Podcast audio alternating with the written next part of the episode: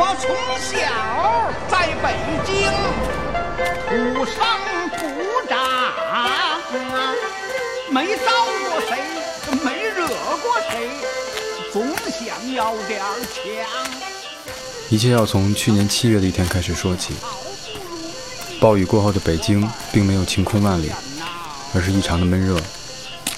雨后积攒的大量水汽升腾而出，却久久地悬于半空之中，不肯赏脸降甘霖于人间。时值小区内道路翻新，路面积水和混乱的施工，把整个院子变得泥泞不堪，行走起来异常艰难。我们几个朋友吃完晚餐，玩起了杀人游戏。让我没想到的是，这或许将成为我最后一次生日聚会。理由就是几个小时之后的永温特大铁路交通事故。没法想象，等到明年今日，举国哀悼的日子里，谁还会有心情把酒当歌，觥筹交错吗？这一天是二零一一年七月二十三号。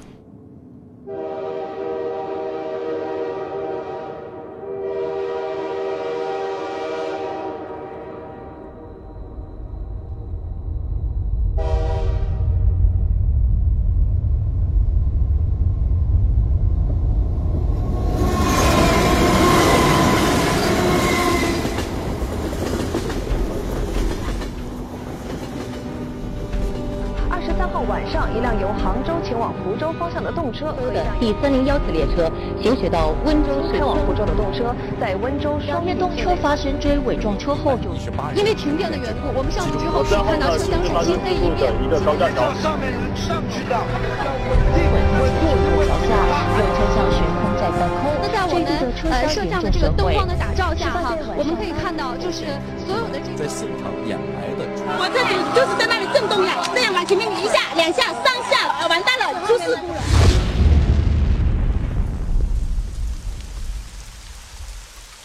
记得是在当天晚上八点多的时候，我看到了 QQ 上弹出的一则动车追尾消息，紧接着是微博上炸了锅的关注和铺天盖地的网友评论。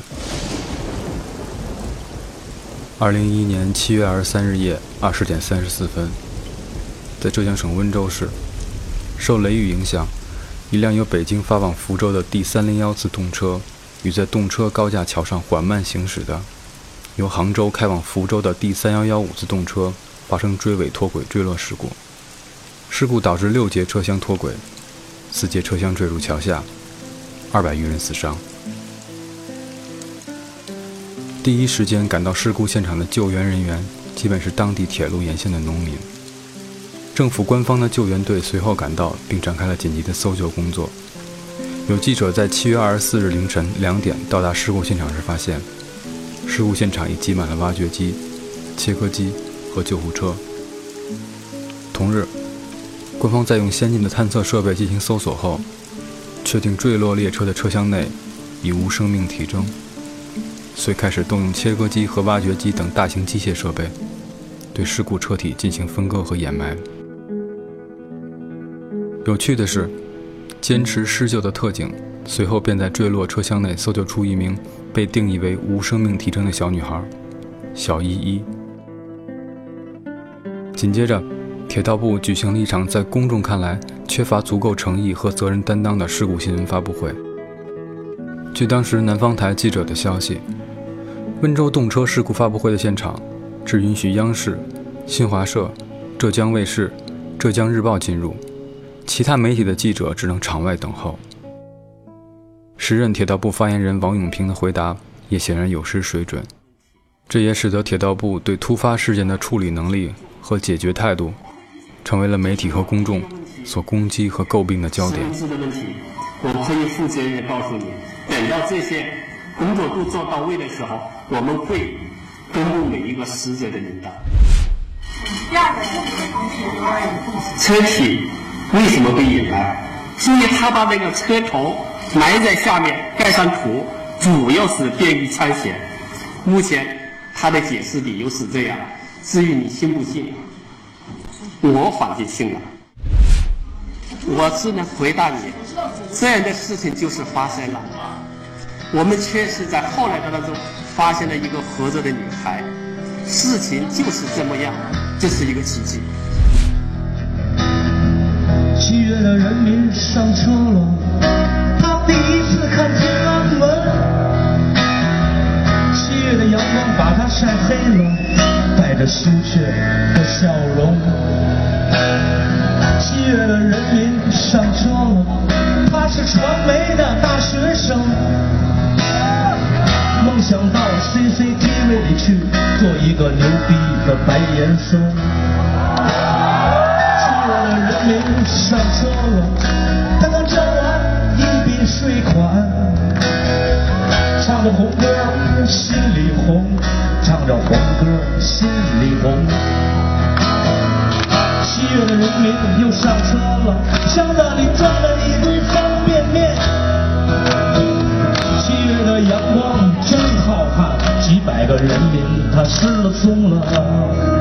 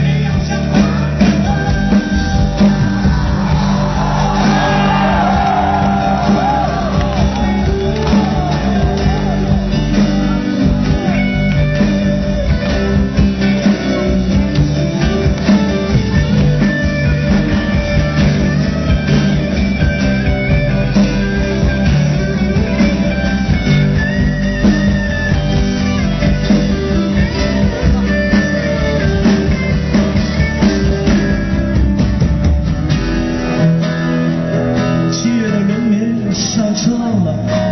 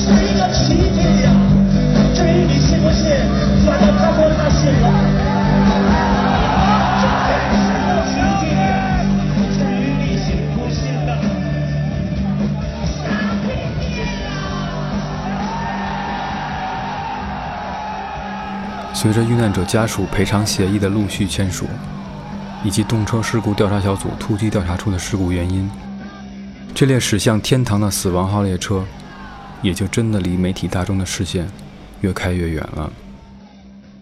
以至于之后的一段时间内，几乎没有几家国内的媒体再对此事穷追不舍。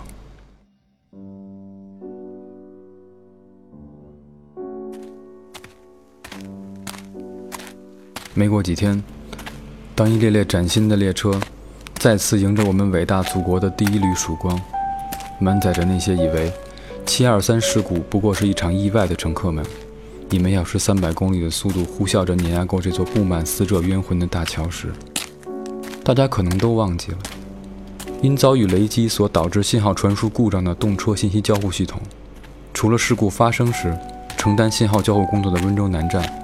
在全国还有五十七座车站仍在被使用，大家可能也不再关注，说出“反正我是信了”的铁道部新闻发言人王永平。他在因为不当言论被免职之后，去了遥远的波兰，担任铁路合作组织的中方代表。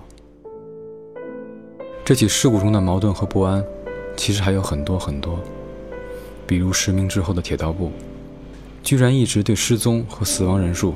含含糊糊，模棱两可。本应先走的第三零幺次列车，却跑到了第三幺幺五次动车的后面。遇难者身上的物品还有随身行李，迟迟没有收集清楚并归还家属。而一个最关键的问题是，一直在此次事故中伸张正义、追究真相的媒体，为什么集体哑火了？取而代之的是新闻联播里家属情绪稳定。和专家为中国高铁技术缺陷的辟谣。如果说秋菊打官司般的追问和讨说法尚且遥遥无期的话，那么被剥夺了提问的权利，那不是更叫人绝望和倍感无奈的事儿吗？作为大型国企的铁道部，一直由政府直接掌控，而铁老大的称号又怎么能是浪得虚名呢？于是，统管宣传的国家有关部门，肯定不能坐看自己的手足有难而不管。在公众一浪高过一浪的责问和声讨声中，无从解释，也解释不清楚的老大哥，便使出了最后的绝招——舆论封杀权。所有媒体必须以国家有关部门所要求的口径保持一致。于是乎，中国大陆媒体奇迹般的变为了一种声音。而这一种声音，也就等于没有了声音。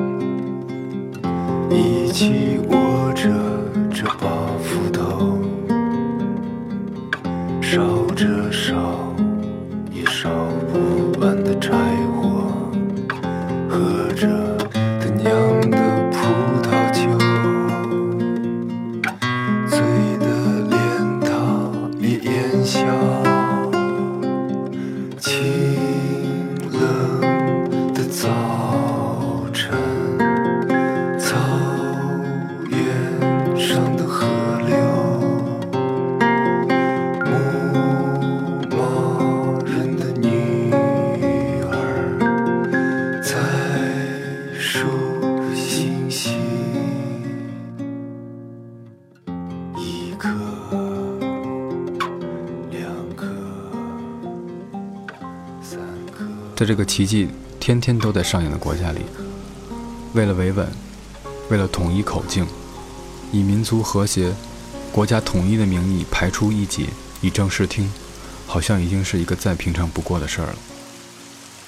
有良知的媒体人向国家权威发出挑战，而以悲剧收场的故事比比皆是。原南方报业的资深记者方金玉，就可以算作比较典型的一例。二零零二年初，原本准备用四个版面刊登调查报道，违规投资玷污希望工程，青基会负责人南辞其咎的南方周末报社，在出刊前的一个夜晚接到了有关部门的紧急通知，各新闻单位对希望工程的所谓问题，一律不得报道。于是南方周末在全国十多个的印刷网点，全部终止了原有的印刷计划，撤换新版。而此篇文章的资深调查记者方进玉，也因为揭露国家希望工程的负责人徐永光腐败案，而被南方报业除去公职和记者身份。像方俊玉先生这种用个人意见挑战个人权威、鸡蛋碰石头的悲剧草根英雄，放置在新中国诞生之后的历史上，实在算不了什么。即使是身居高位的国家副主席刘少奇，也没有逃脱掉被清算的命运。而可以清算掉国家副主席的人选，当然除了个人崇拜达到极致的毛泽东外，别无他人。在大跃进运动闹出一大堆笑话之后，党内一批比较务实的领导干部开始了全面的总结和反思，以刘少奇、彭德怀为代表的一批革命老干部，谈到了大跃进的错误。毛感到自己的位置受到了威胁，于是开始了他利用个人崇拜排除异类的一场政治运动——文化大革命。下面是一段让人啼笑皆非的声音片段，完整记录下了在这个疯狂的个人崇拜时期，整个社会和人民的疯狂按照这段片子的记录，原来毛泽东思想是可以治疗聋哑病的。原来坚持走资本主义修正路线的刘少奇，才是聋哑人听不见、说不出的罪魁祸首。于是，在文革时代，一个政府用来正面宣传的影视资料，在如今却变成了如此讽刺的笑柄。讽刺的不仅仅是真正的聋哑病患者，而是处于漩涡中心、被革命洗脑的每一位参与者与见证者。这是一所半工半读的聋哑学校，他们对伟大领袖毛主席无限热爱，可是他们有嘴喊不出“毛主席万岁”。毛泽东思想的无穷威力，甚至可以战胜不治之症。他们运用毛主席的光辉思想，不断丰富和发展了治疗聋哑病的经验。毛主席万岁！毛主席万岁！经过两个多月的精心治疗，全校一百零五名聋哑学生终于全部恢复了听力。深受迫害的聋哑人。再也按不住满腔的怒火，千仇万恨都要集中到刘少奇的身上。就是他推行反革命修正主义卫生路线，就是他把我们打成了不治之症。他是劳动人民的死敌。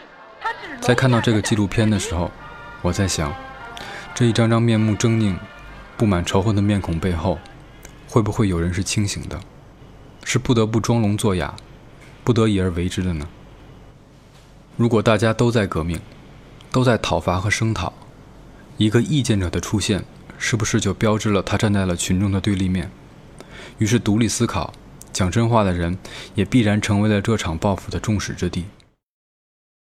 如果是这样，那么在这种白色恐怖之下，怕是已经不会有人再敢提不同的意见了。你要在这个社会上生存，除了革命以外。你没有任何别的出路，你有权利跟着毛主席干革命，你才有你的前途。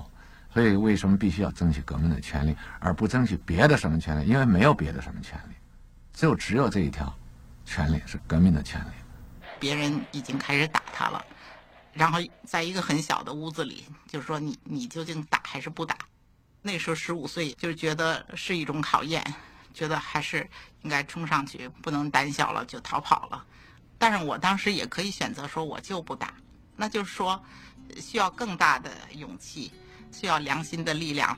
我后来想，我要是就不打，别的红卫兵觉得我这个人就是像一个叛徒一样，那又怎么样了呢？做了这种错误的选择的话，那你以后也应该为这个选择负责任。有一个特别好的朋友，他是一个工人子弟，后来他就跟我说，开始他说我也下不去手，我也打不下去，但是看他们那么去打。呃，你想我要在这个牺牲学校队待下去的话，我一定要跟他们一样革命才行，所以我就去学他们，我要去打。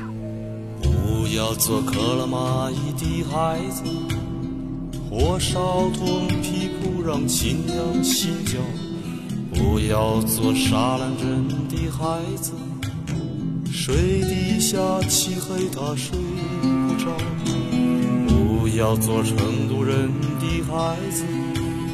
吸毒的妈妈七天七夜不回家。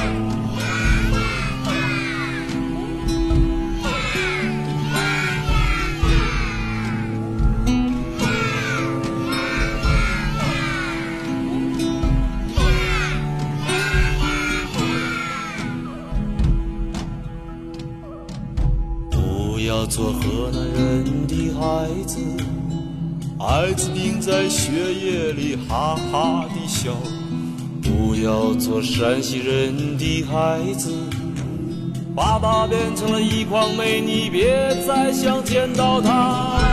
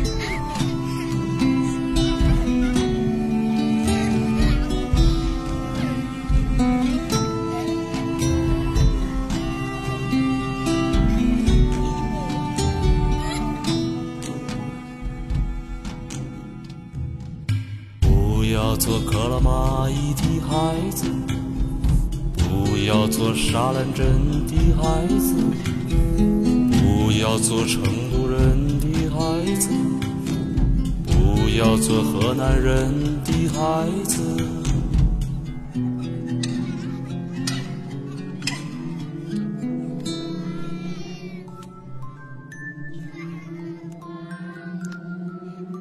不要做中国人的孩子，饿极了他们会把你吃掉，还不如旷野中的老山羊，为保护小羊儿目露凶光难。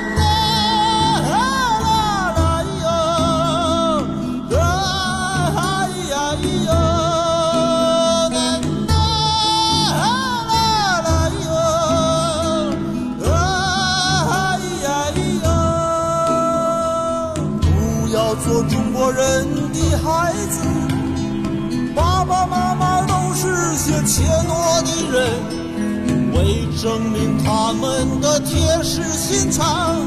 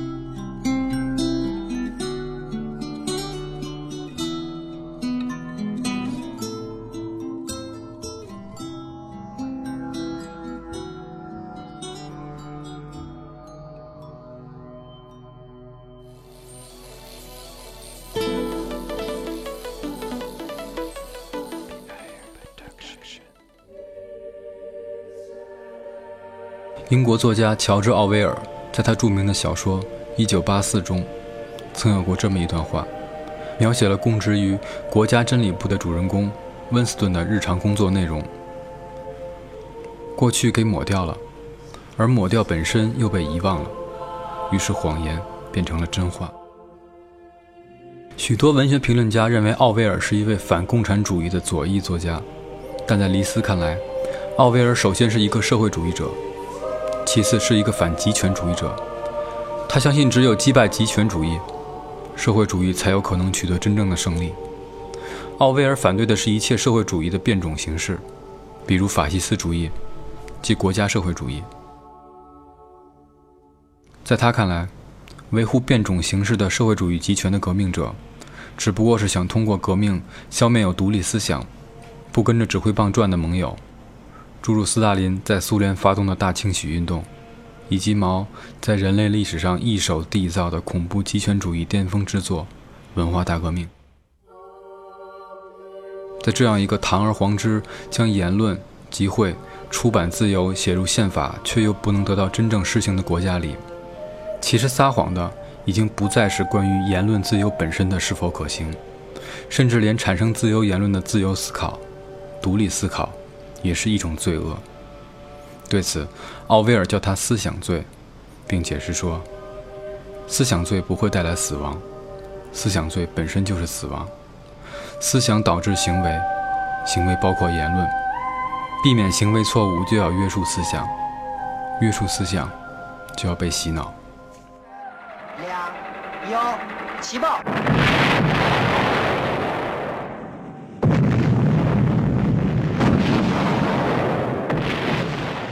都知道帝国主义之所以能欺负中国，是因为他们有比我们更先进的科学、更现代的技术。你自己就这么穷，对不起了，有原子弹了，可以踏踏实实的建设个国家，谁来就给他一个。那今天我只想说，全世界都不应该有原子弹，在当时不是，那非常非常的高兴，就跟我们家有了个原子弹一样。中国不但有了原子弹，还有一件外国没有的武器，国防部长林彪称之为“精神原子弹”，它比物质的原子弹要强得多，有用得多。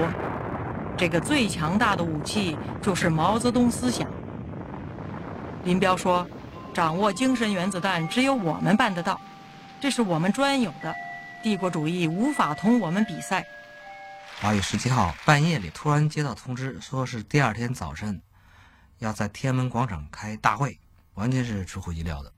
当时没说谁要来，呃，但是我们大家都猜到了，说可能毛主席要来。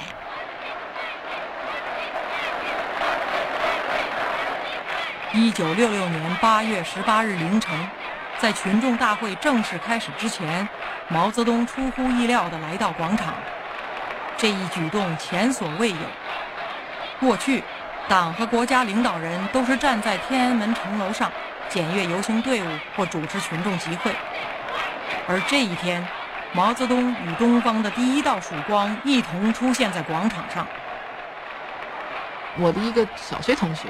他因为跟毛握手几天，他都没洗手，然后别人再握他的手，因为他的手被毛握了。后来我就在想，如果我也有过那么一个激动人心的那么一种经历，我会不会更加热情和投入一些？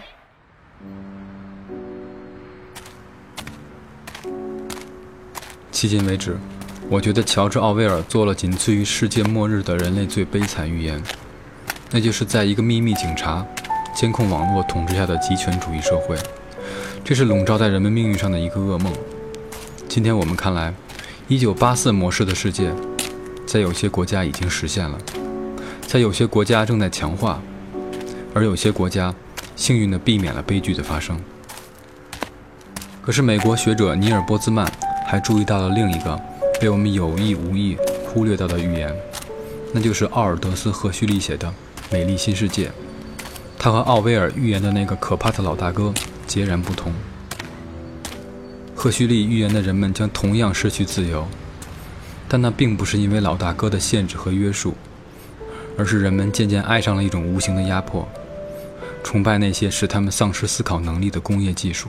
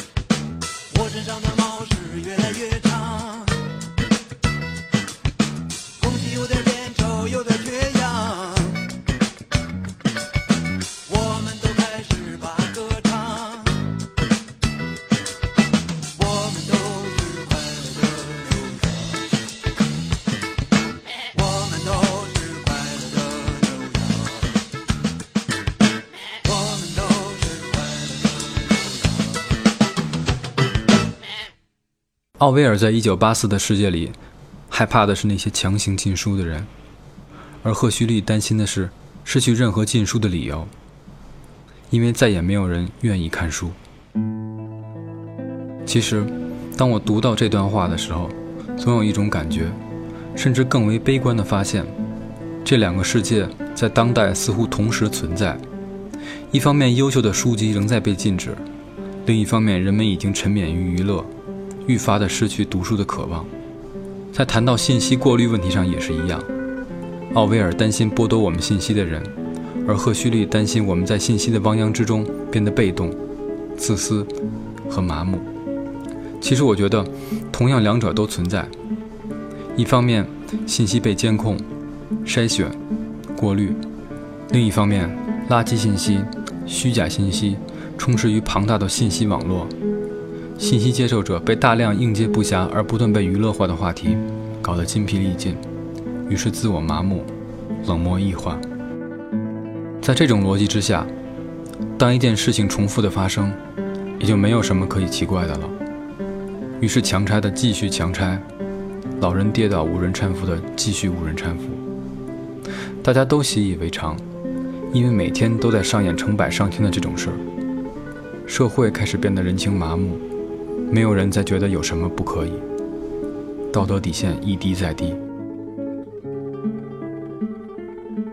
尼尔·波兹曼在他的著作《娱乐至死》中写道：“在一九八四中，人们受制于痛苦。”而在美丽新世界中，人们由于享乐失去了自由。简而言之，奥威尔担心我们憎恶的东西毁掉我们，而赫胥黎担心的是，我们将毁于我们所热爱的东西。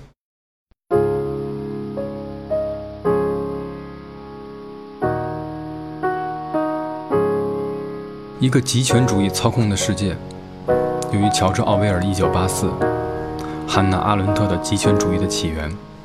哈耶克的《通往奴役之路》等作品的揭露，或许已经引起了大家足够的重视。而《娱乐至死》中所重新认识的赫胥黎一言，反而更为隐秘的存在。最为悲哀的事情，不是他们各自谁预言的未来，而是我们的现实却不得不承认，这两个世界就同时并存于我们的当下，我们的中国大陆，一个娱乐至死的极权主义时代。这是我们的生存状态之一。沉默是无声的，嘈杂亦是无声的。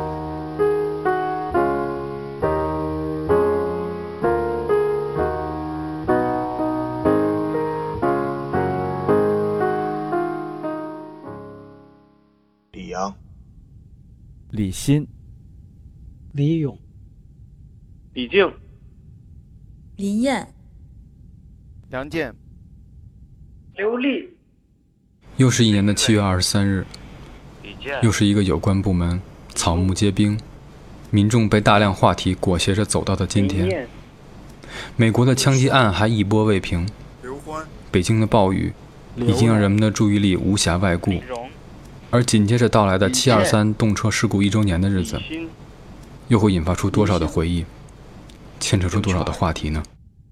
李明、林鹏。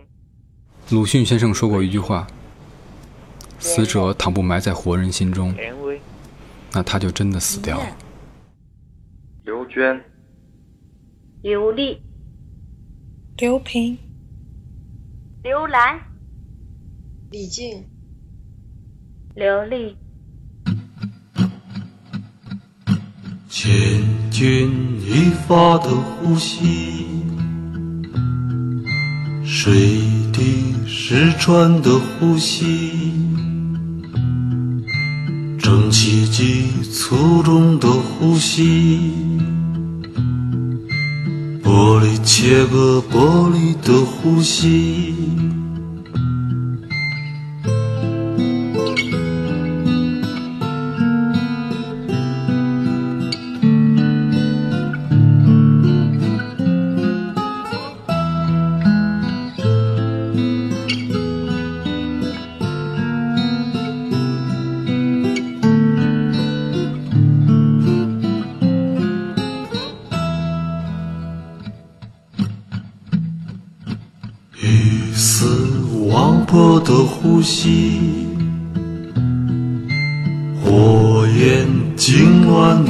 息，刀尖上跳舞的呼吸，彗星般消失的呼吸。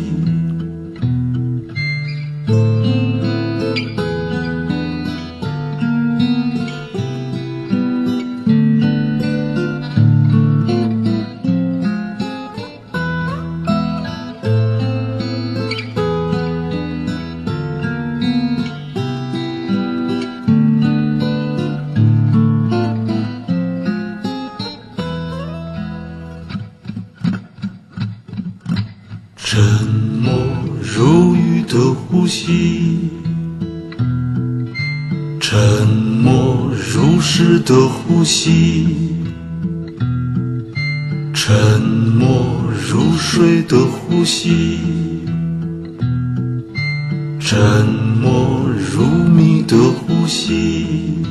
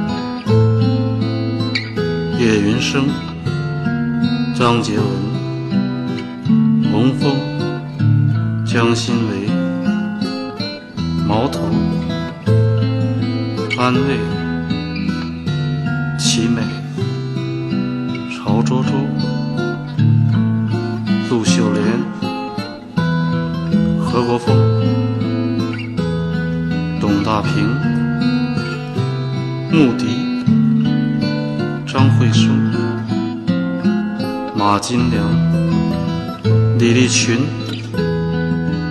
陈丽萍、梁伟、顾焕歌、尹菲菲、滕思竹、光之奴、辜鸿铭、胡兰成。刘浩拓、王石卫、刘本道、陈阿南、刘豌豆、纪晓峰、李水秀、周静、杨文爽、方玉强、王培、杨小燕。牛天赐、冯铿、邵飘萍、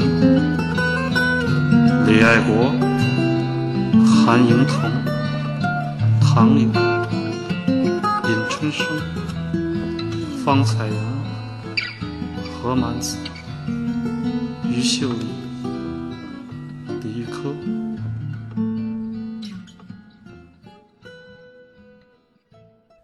Be Air Production。